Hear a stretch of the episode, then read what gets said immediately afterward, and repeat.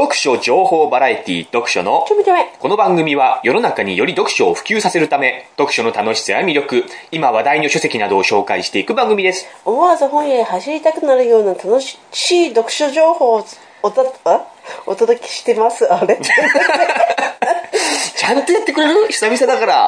ね僕は今ね噛まないように結構自分で意識してやったんだよ久々久々の一発目だからね久々の一発目だからねあなたは絶対にこういうところで閉じるんだよ、はいもう一回はいちゃんとやってください楽しい読書情報をおお届けします。うん。はい。こんにちは。あ、明けまして、おめでとうございます。読書のお兄さんです。奥さんです。いや、奥さん。はい。読書のちょめちょめは今年も、やるっぱりこう、正当な、真面目な読書、情報を、あんまり声。声張ってるとさ、んダメで。何ですか？最近みのりちゃん、何？喧嘩？そうですね。僕がこの声のトーンで何か話してると、え、喧嘩？また喧嘩みたいなことを言うんですよ。全部喧嘩だと思ってる。この、ね、な、なんですか？僕そんな喧嘩腰ですか、話し方が。うんダメだね。ダメなの？ダメでしょ。じゃあどういう、じゃあこれからもね、読書のちょめちょめは正当な読書情報番組として、あ今年はね今年もね、頑張っていこうと思いますよ。ね最近ちゃんと本の紹介してないかなっていう気が。本読んでないでしょ？うん、読んでない。あの、去年はね、40、50冊届かなかったですね。読んでないじゃん。読んでますよ。あなたじゃあ何冊読みました？去年。は読んでないでしょ。読まないもの。そう、そうでしょ。だから読んでない人に比べたら読んでますよ。50冊ぐらい読んでんだから。それで読書のお兄さんお兄さんを語ってると。読んでる人はもっと読んでるんだよ。まあ、200冊ぐらい普通に読んでるぐらいじゃないまあと、読めばいいっていうももんじゃなもない。んですよ。深くその一冊について、こう、追求していく。掘り下げて。あなたなんだっけ？ね忘れちゃったって忘れちゃう。言うじゃんそうですよ。読み方ですよ。読み方が。ね読み解いていく。深くねそれが僕のスタイルですから。どうぞどうぞ。あのーまあ、軽くなんですけれども、やりましょう。はい。新年一発目。あのー今日は2冊。紹介しますけれども年末最後に読んだ本と、今年最初に読んだ本、はいこれを2冊紹介していこうかなと思うんですね。はい去年最後に読んだ本はこれでした。はい。何でしょう？日々これ口実。キキキリンの映画。キキキリンの映画映画化されましたよね去年ね。で、え、これ何？日々これ口実って何？中国かなんかの言葉の？ああ、かもしれないね。僕も詳しくは知らない。なんでこんな日々これ口実あ漢文的な、あれでしょう？ね。あ、そう？うん。あれとしか言え言えないけど。深く掘り下げることができないんだけれども、そこまで知識がないからうん。あの、日々これ口実という言葉があります。それがタイトルになってるっていう、キキキリンさんが主演で、最後の主演映画だったっけ？で映画化されましたね。だから今回はこのパパパルキがですね、これを読み解きますよ。パパパルキ。パパパルキが。何？あなたは今度自分のことパパパルパパパルキ、よくないですか？あまりよくない。もうちょっとなんか反応してほしいな。軽い。え？軽い。何が？パパパルキ、頭悪そう。いいよ、いいよ。で、日々これ口実読んだんですけども、いい本だね。あ、そうなんだ。うん、これどういう本だか知ってます？うん、わかんない。あお茶の本、お茶。まあ、お茶の本なんですけども、茶道の本ね。あのーこの作作者の森下典子さんの、まあ、実体験に基づく、うんまあ、小説ではないんですよ。実体験に基づく何か、まあ、エッセイ的なもの。うん森下さんが高校だったかな、そのぐらいの時に、おばちゃんがいたんですよ。近所のおばちゃんがいて、なんかすごいこう、普通のおばちゃんなんだけれども、なんか礼の仕方とか、その所作見てると、ただものじゃないっていう雰囲気を持ってるおばちゃんがいたわけよ。で、その人が茶道やってる。わけね。で、お母さんかなんかに勧められて茶道やってみたらって、あの人の、あのおばちゃんに、弟子入りしてみたらみたいな、先生教えてもらったら？みたいな感じで茶道を習いに行くっていうところから話がスタートしていて、この作者の森下典子さんがその茶道と関わって何十年もですよね、そこから始めて何十年もやった中でこう気づいたことっていうんですか、茶道のあり方みたいなことを書いてる。なるほど。それがこの本なんですけれども、あの茶道なんか知ってます？なんかどうについての。うん。抹茶。何もないってことね。そういうことい。や、3回、三回回すんだっけ？ね、何もないですね。何もないよね。まあたいや、大体みんなそうだと思いますよ。シャカシャカするシャカシャカする。何もないですよ。何もないじゃないですか。ね、大体ほな他の人たちと同じぐらいの知識しか、知識というほどの知識は何もない。ないね。ね、僕あの、京都の、修学旅行の時京都京都行ったんですよ。何年前の話ねその時にその抹茶っていうものを初めて飲んだわけよ。飲んだことあります？抹茶。ありますよ。私結構飲んでますよ。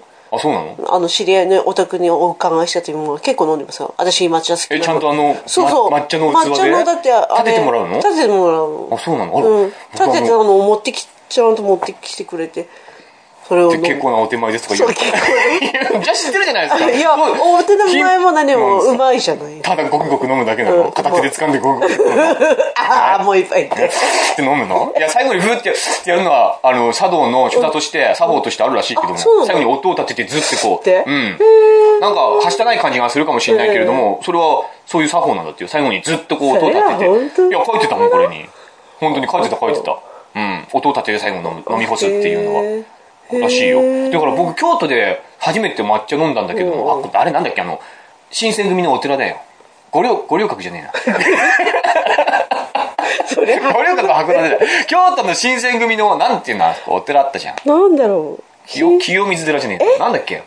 あるんですよ。え新選組京都に行ったの？新選組の拠点は京都でしょうが。新選組って福島じゃないの？それ会津でしょうが。白虎隊でしょ、それ。だから福島でしょ会津は新選組を支持してるっていうか、誰が新選組、新選組のパトロンが会津ですよ。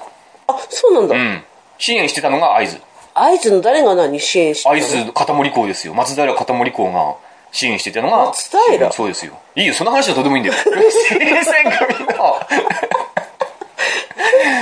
なんていうんだね。なな新選組にお寺があるの？お寺あの、あるじゃない？身分トンションのところに、二部トン身分、身分トンションのところ、身分トンション？身分に寺があるんですよ。なんて言ったか忘れたけど、五稜郭ですね。五稜郭、で、ちゃんパパパルキだから。京都の五稜郭で、違う。ちゃんと調べて。お寺があるの、新選組の。あそうなんかあったところあるんですよ。名所、観光名所で。そこで抹茶初めて飲んだんだけどもね、なんか、ちょっとしたおまんじゅうみたいなのと一緒に、すごい美味しかったのよね。抹茶が。ね、これすごい美味しかったっていうだけ、これを伝えるだけでここまで時間かかった。すごい美味しかった。それ以来抹茶っていうのは飲んだことなかったんだけども、すごくあの時、本当に十何年前の、あの抹茶の味っていうのは未だに強く心に残ってる。あの、ほろ苦さ、苦味と風味がすごく良かったよねっていうのがあるんだよね。で、まあ、日々これ口実。これはどういう意味かわかります？まあ、読んで字のごとくですけども。なんかいい日だねって感じ読んで字のごとくって言ってるじゃないですか。ちゃんと読んで字のごとくなんですよ。今日今日もいい日だねみたいな毎日がいい日だみたいな。うんいい日 ちょっと違うじゃないですか。ちょっと違う。今日もいい日だねと、いや、すべてのはいい日なんだ。今日もこう過ごしていくために今日も毎日毎日その日がいい日だねってすべてがいい日だ。って言ってるじゃないですか。ちょっと違うんだよ、ニュアンスが。全てがいい。日分かった分かる。捉え方、感覚としてわかります、うん。あの、これ読んでさ、まあ、軽くだけども、思ったのね、あの、茶道を教わるんだけれども、すごいこう、一つ一つこう、いろんな作法があるわけよ。めんどくさいぐらい、もう語れないぐらい作法が細かく決まってんのね。で、それを一回一回これをこうする、これはこうするって、教えられるんだけども、なんでそういうことをするのかっていうのは教わらないんですよ。教えてくれないの。例えば3回回すとか、なんか、なんとかとか、3回回すとかで最後に、本当に、本当に3回回すのかどうかわかんないけども。三回ああれ何回もしたっけ？一回？1回、2回。とにかくいろいろあるじゃないですか、決まり事が。その決まり事いちいち、やっぱ気になるじゃないですか。なんでこういうことをするのかとか、あの、なんだっけ、畳入ってから、その、お茶立てるところまで何歩で歩かなくちゃいけないとか、なんかい、すごい細かくあるんですよ。で、その、なんつうの？もう何も用語が思い出せないけれども、あの、なん、尺、尺、手尺、手尺じゃない、なんつうのね。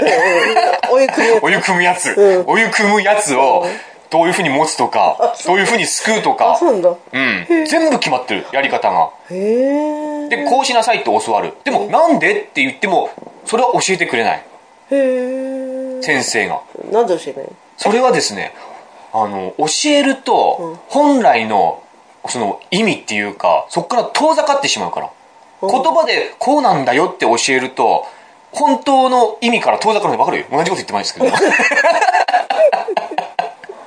言葉ってそれぐらい頼りになりそうで頼りにならない。えじゃあ何なの？だから自分でやってる何回もやっていくうちになんでこうするのかっていうのを自分でこう気づく。気づかせるために教えない。お湯がこぼれないようにとか、いやそれもそうかもしれないけどもそうやった方がお湯が一番こぼれずにかつ美しく見えるとかねそういうのがいちいちあるんだろうけどももっと深い意味。茶道っていうのはやっぱり人間の生き方とつながってる部分があるっぽいのね。ある。っぽいんですよ。ね 例えばこう掛け軸をかけるとかさなんかこうお茶碗とかもお茶碗っていう言い方もあの正解なのか分かんないけども、その季節によって使い分けたりとかさ、そう、うん。なんかその日によってかけてる掛け軸が違ったりだとか、その人に、その人のためにかけるそうそうそうそうそういうのもあるしいろいろ面倒くさいんだけれどもその意味っていうのを教わらない。それは自分でやっていくうちに捉えてほしいっていう先生の いや間違って捉えちゃったらどうしよう。いやそれはそれでいいんじゃないですか。は間違って捉えたらそれはそれで自分の解釈であるからそれはそれでいいのかもしれないなと思うんだけれどもなんかこれ読んでてさ茶道ってそのやっぱ古来よりその多分千利休とかのあたりの時代なのかなんのか分かんないけども古来よりやっぱ人間が人間として自分のその人間の感性っていうものをフルにこう生かして人生を楽しむため。これって意外と難しいと思うんですよ。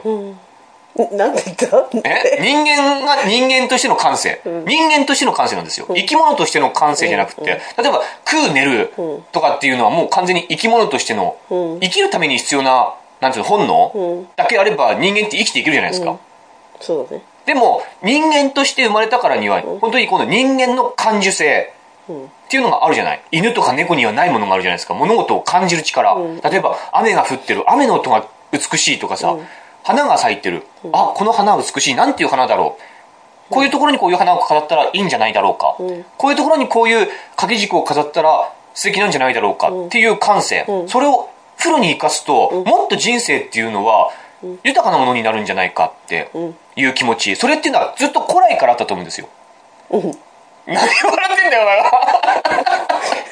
人が真剣に話をし始める。と何それ半笑いすんだよ。え？パパパルキだなこいつだって思ってんでしょ。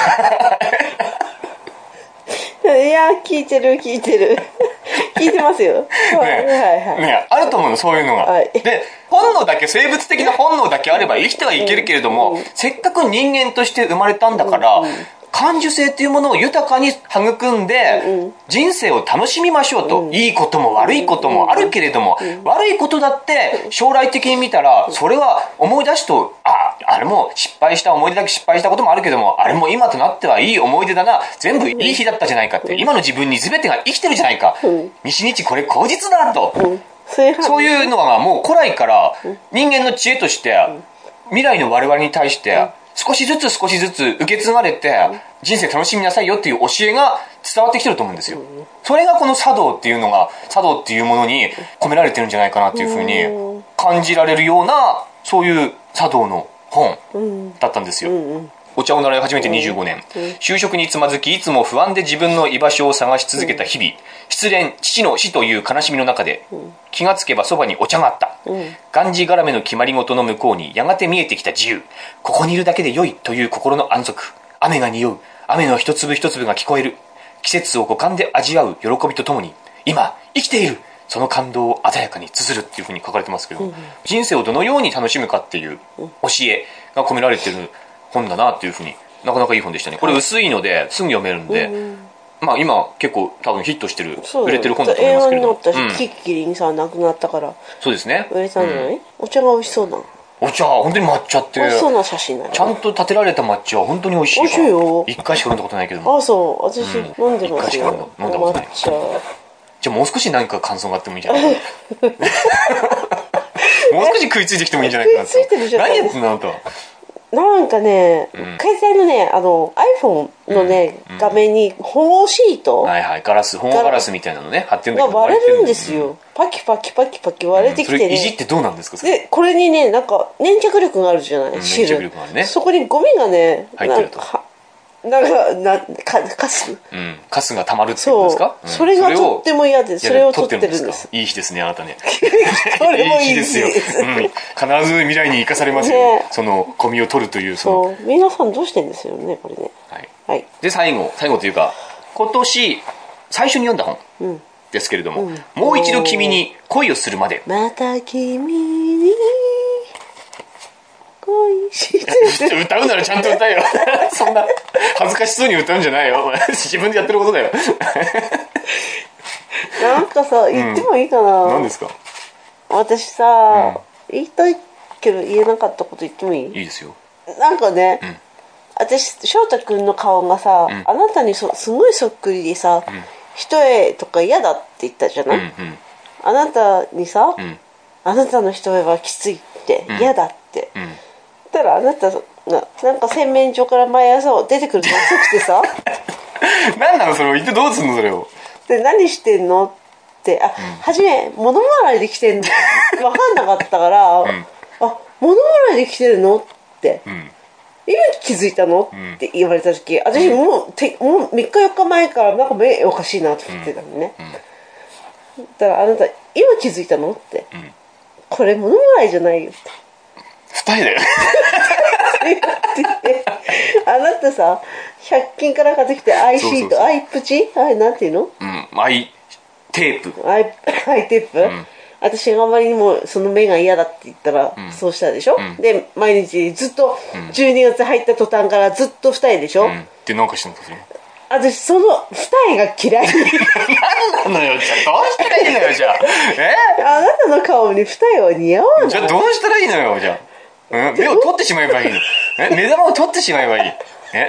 どうどうしよう。ああすれば嫌だこうすれば嫌だ。人がせっかく努力してるのに。ねでああすれば嫌。いいじゃないですか。いやいいけどやっぱり嫌だ、じゃあいいいいわかんない。そんいいそんな話。ど うねどうしたらいいのはい。いいですか？はい、はい。集中集中してください。集中。ねもう一度君に恋をするまでと。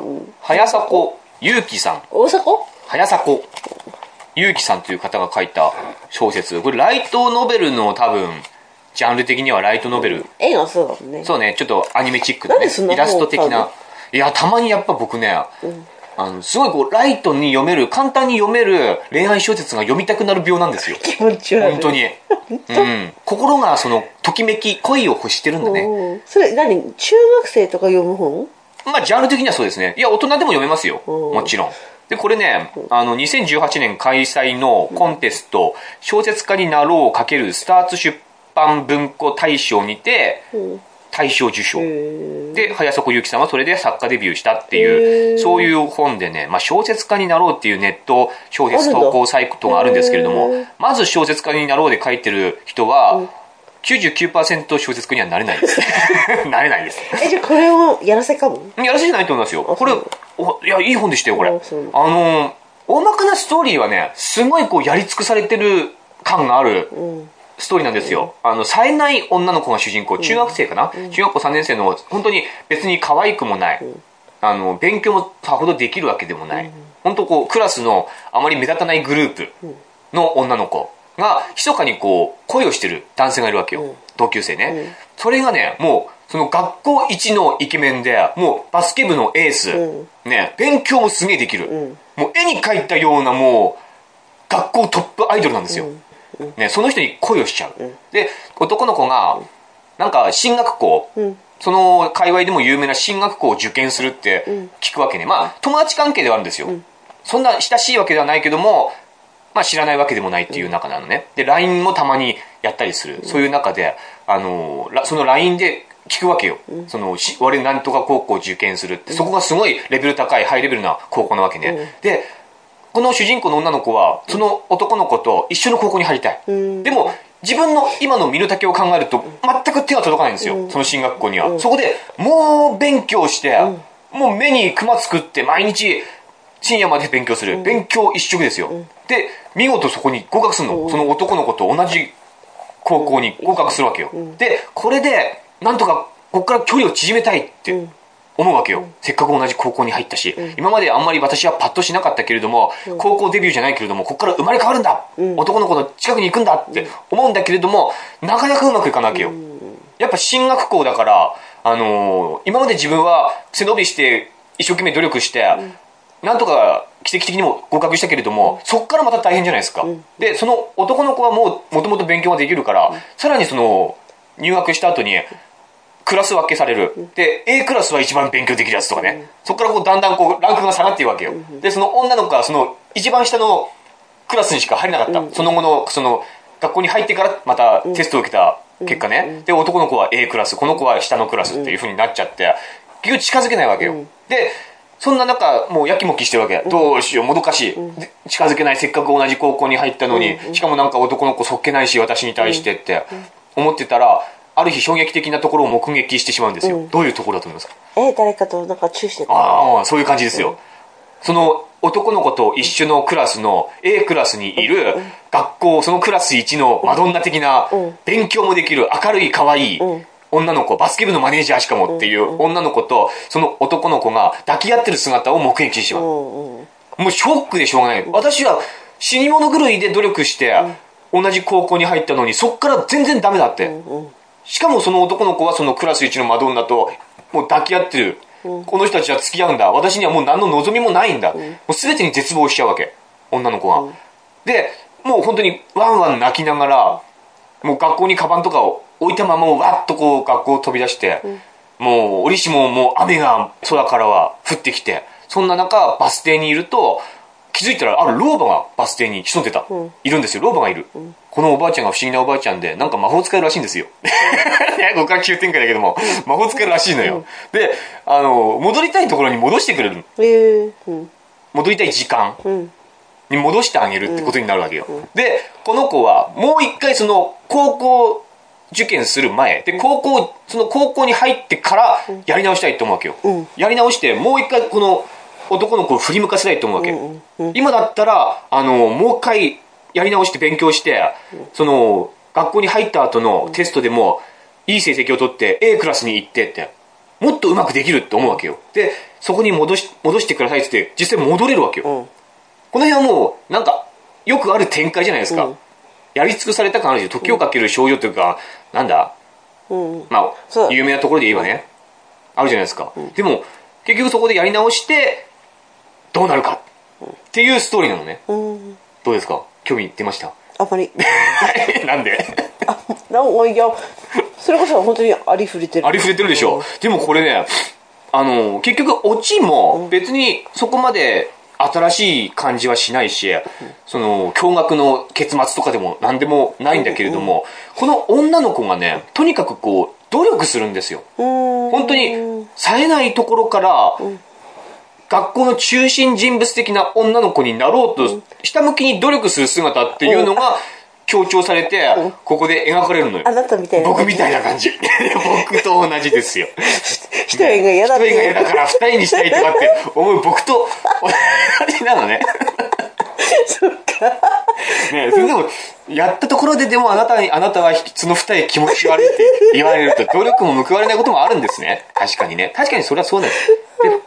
ででも、僕その、そのネタ自体は、この小説の中で描かれてるネタ自体は、本当に昔からやり尽くされてる感があるし、ストーリー展開も先がわかるし、なんてことないと思うんだけれども、その女の子が頑張って本当に自分がなりたい自分に向かって努力してる姿っていうのがすごく強調して描かれててうん、これは、あのー本当に読んでてね、なんかこう、感動する部分があるし、共感する部分もあるし、あ、やっぱ人間こうじゃなくちゃいけないんだなって。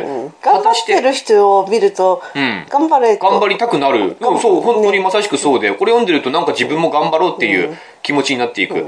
大体この子は、時を巻き戻す前も結構努力してるわけよ。ね、自分では到底合格できないような、その進学校を自力で受かってるわけですよ。その後は、その後のテストで失敗してるしてるけども、その前にもちゃんと涙ぐましい努力もしてて、でも叶わないからもう一回時間を戻してさらなる努力を重ねるわけ。決してこの子は楽をしようとしないわけよ。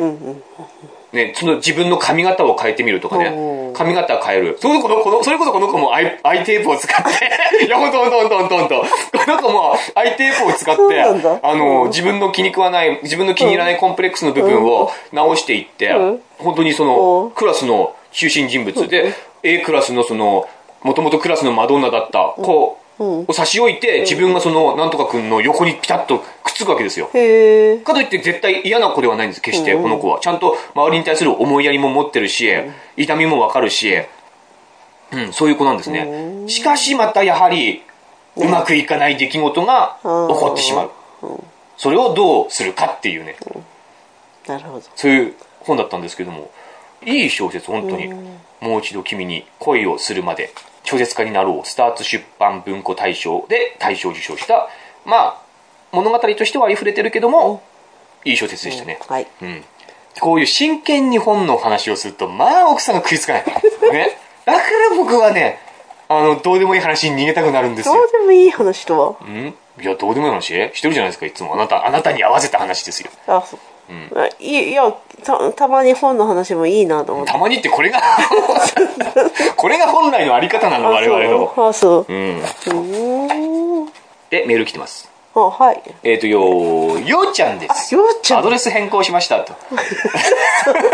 え指摘メールすんの？ようちゃんです。アドレス変更しました。はい。読書のお兄さん、奥さん、子供たち、リスナーの皆様、新年明けましておめでとうございます。はい。はい。2018年は本物のお兄さん一家に会うことができました。はい。ですが、会ってからはマラソンで怪我をしたり、面白いメールが徐々に書けなくなったりと、うん。悪いことが続きました。うん。これはきっとお兄さんと握手をした時に強烈な負のエネルギーをもらってしまったせいだと思います。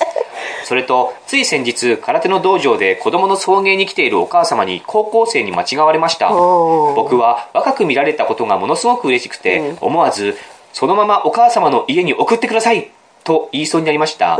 なのでこれからも若く見られるためにもお兄さんの負のエネルギーに負けないためにも2019年はキャピキャピと過ごしたいと思います、それではお兄さんお仕事はほどほどに配信と卓球頑張ってください。さようなら。というこれもまたどうでもいいメールがいやどうでもよくないよ。あのねお兄さんの負のエネルギー、はい。これは本当に強烈。なんでそう思うの？私去年の後半、ん。もう本当あなたの負のエネルギーにやられっぱなし、ん。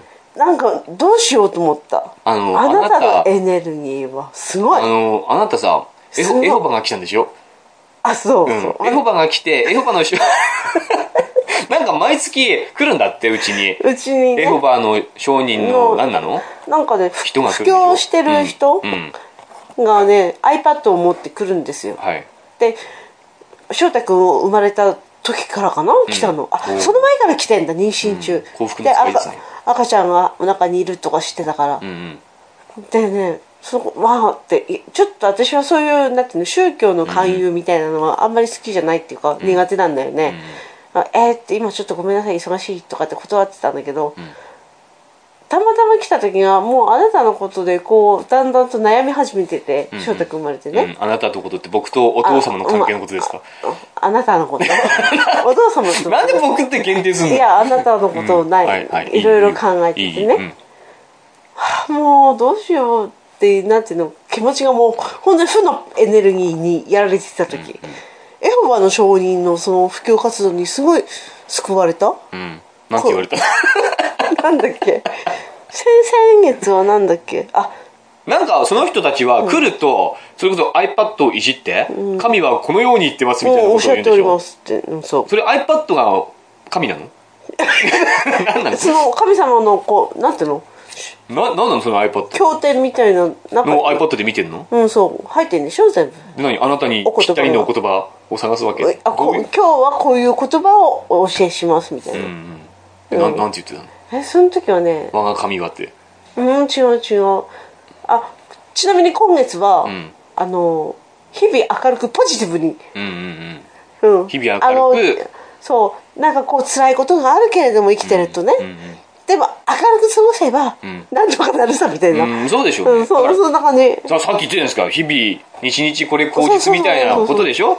どんな辛いことでも必ず自分のプラスになることがあると。うん。生かされる部分があると。そだから物事は良い方向に考えていきましょうというふうな教えをあのー授かったわけですね、う男の人と女の人がいるんだけどもこの世には、ん。いるんだけども、ん。なんか人間ができた時かな、なんかそんな時にあ男の人。類が誕生した時そうそうそう。そんな感じで神がおっしゃっておりますね、男の人の前にあまりに立つなと、うん。うん。うんうんうんあの旦那さんの前にもあまり立たずに、一歩控えめで歩いていくと、うまくいきますよと神はおっしゃっております。そんなこと言っててすごいね。私は出過ぎなのかなと思って、神はすごくこう、なんだろう、日常に、日常的なことを言うね。そうだからすごく日常ちょっ。とね私この家にちょっとカメラ仕掛けられてるかなそうだね。いや、まさしくさ、その神がおっしゃってることって、あなたにぴったりハマるんじゃないかなって思うわけよ。うんで、あなたが僕に対して悩んでることって、逆を言うと、あなたそのもの、あなたそのものの人間性の、言っちゃ悪いけど、結果みたいなのも示してるんですよ。うん人ってね、あの、人のことについて悩んでるんじゃなくて、うん結構自分のことで悩んでる。うん自分の性格の欠点っていうものについて悩むもんであって、うんそれを人にかけちゃってるわけよね。うんあの人どうしよう。あの人どうしようじゃなくて、自分がどうしなくちゃいけないのかっていうのをまず考えなくちゃいけないのね。そこをこう、やっぱり履き違えると悩みっていうのは深くなってしまう。全部問題は自分にあると思った方がいい。だから、来月あたりにはば私も絵本版の書店に 入ろうかなと思う。いいことばっかりいいこと言うからばっかり。もう感覚釈服されてるか。ら。あのおばちゃん二人と一緒に私も回ろうかな。この村を。いいんじゃないですか？いやあのバカにしてるわけじゃないんだけど。バカにしてるじゃないですか。いやバカにしてはないんだけど、なんていうの？やっぱりね宗教、あの創価学会とかさいろいろあるんだよ私の周りには、でも一歩置いてるの私はうん、まあそれはそうでしょう。ん。大体の人はね、うん、宗教に対して、日本人は特にそうだけれども、うん。宗教に対しては、まあ、いい言い方をすれば敬遠してるっていう、ね、ねそういう気持ちはありますよね。寄せつけないように生きてきたからさ、ねでも自分が本当に弱ってる時ってそういう言葉聞こえてくるんだないや、そういう通りですよ。そこにやっぱり宗教っていうのは入り込んでくる。まあ、入り込んでくるっていうか、宗教って別に悪いもんじゃないんですよ、決して。まあうん悪いもんじゃないかもしれないそれで心が救われるんであれば、それはそれに越したことはないわけだし。うん。だか、だからら、来来月来ないかなと思って。ま 来月はどういう どういうお告げがそう、ね私に何て言うかなと思ってああ、楽しみだね。結構ね、うんいいこと言うんでしょ。いいまあこと言うっていうか、それって結構ねま、あ誰にでも当てはまることを、そう普通のことなんだけどさ、うん、を言ってるだけなんだけれどもね。日々の生活なんだよねきっとね、それがね、うんそうそうそうそう。誰にでも当てはまる、そういう教訓めいたことって、割と重要なんですよ。昔のことわざってあるじゃないですか、それこそ。それって、本当に芯を得てる、芯を捉えてるものが多いんですよね。口は災いのもととかね。ああそれはそうだね、うん。ああいうのは本当にその通り。そうか。じゃあよだったりするから。ようちゃんは何？ようちゃんはその奥様に何若いって言われたことが嬉しかっ嬉しかった。た。まあ、ようちゃん実際若く見えるよね。若いよ。若いしかっこいいし顔もそうね。僕とは全然違う。そうだよ。なんか、プラスのオーラをまとってる感は確かにしたわ。そんなようちゃんを食ってしまうぐらいの僕の負のオーラ。そうあるわけね。ダ。メだよ。僕も結構ポジティブになったけどね。うん。どうでしょう 今回はこの辺。あ、あのーな、じゃんけん大会。やらないやらないいや、なんでやらないの？いいよいいよ あのね、じゃんけん大会やりたい。やらないやりたい。やります。やらないやります。じゃんけん大会よりも、うん。何ですか？本いっぱい買うやつだから、本屋大賞でしょ？うんそれそれややっちゃ終わりじゃんけん大会やりますよ。なんかああったってさ、なあじゃあ確かにね、じゃんけん大会はね、めんどくさい。